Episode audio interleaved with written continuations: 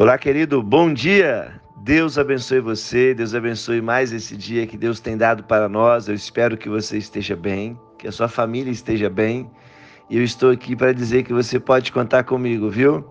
E eu acabei aqui de orar por você, por sua família, por sua casa e pedir que a vontade de Deus seja feita nas nossas vidas e que venha o reino de Deus sobre nós.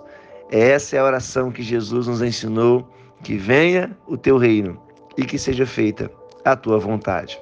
Eu quero começar esse dia e quero começar esse devocional fazendo uma pergunta para você. Você já foi esquecido por alguém? Menosprezado por alguém? Ou até mesmo abandonado por alguém? Eu imagino que talvez você tenha vivido essa experiência. E não é uma experiência boa para nós. É tão bom quando você é valorizado, é tão bom quando você é lembrado, é tão bom quando você se relaciona com quem você ama, não é verdade? É tão bom quando lembram de você, quando cumprimentam você e quando, quando perguntam como você está. Então eu queria meditar aqui com você, querido, numa narrativa da Bíblia que fez muito sentido para mim aqui, que eu estava lendo e queria muito compartilhar com você. E tem tudo a ver com tudo que nós estamos vivendo nesses 40 dias de poder. E fica no Salmo 27, verso 4. O salmista aqui ele faz algo a Deus, ele faz um pedido a Deus e, e que me chama muita atenção. E ele diz assim: Uma coisa peço ao Senhor e a buscarei, que eu possa morar na casa do Senhor todos os dias da minha vida, para contemplar a beleza do Senhor e meditar no seu templo. Olha a intensidade da busca do salmista, querido.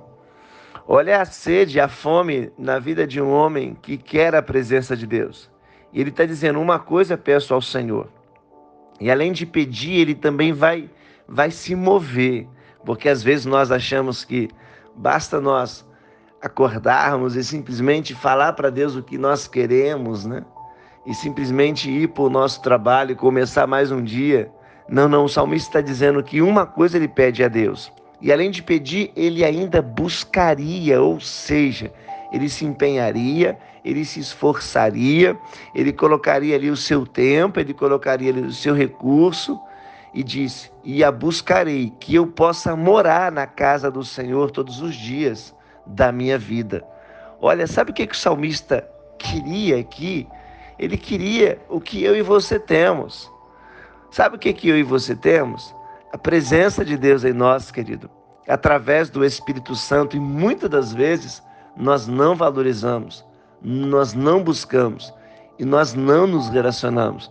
É muito importante nós prestarmos atenção nesse detalhe, porque ele está demonstrando um grande desejo, uma grande fome pela presença de Deus.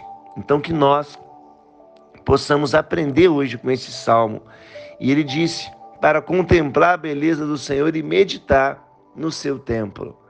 Então, que nós possamos hoje pegar esse exemplo do salmista e que possamos pedir a Deus e não somente pedir, mas buscar a Deus, buscar a presença de Deus, porque a presença de Deus é muito melhor do que tudo aquilo que Ele pode nos dar. A presença de Deus é muito maior do que tudo aquilo que Ele pode dar para mim e para você. Ele pode dar tudo para mim e para você, porque Ele é Deus. Ele é dono do ouro, Ele é dono da prata, Ele pode dar o que nós queremos, o que nós desejamos. Mas lembre-se de uma coisa: a presença dele é muito maior e muito melhor do que tudo que ele pode dar para você. Então o foco precisa ser a presença de Deus. Lembra de Mateus 6,33? Buscai em primeiro lugar o reino de Deus e a sua justiça. Isso mesmo.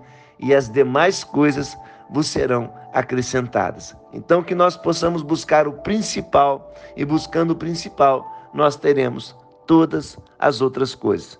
Então lembre-se de uma coisa: busque a Deus, busque a presença dele para a sua vida. Buscar-me-eis e me achareis quando me buscar de todo o vosso coração, querido. E você é templo, você é casa de Deus. Então que você possa olhar para dentro de si hoje e falar: Eu sou o templo, o Espírito Santo habita em mim. E se você ainda não é, você pode fazer a oração, e a oração mais incrível, que é: Senhor Jesus, eu abro a minha vida, o meu coração e a minha mente para o Senhor. Perdoa os meus pecados. E Espírito Santo habita em mim, mora em mim.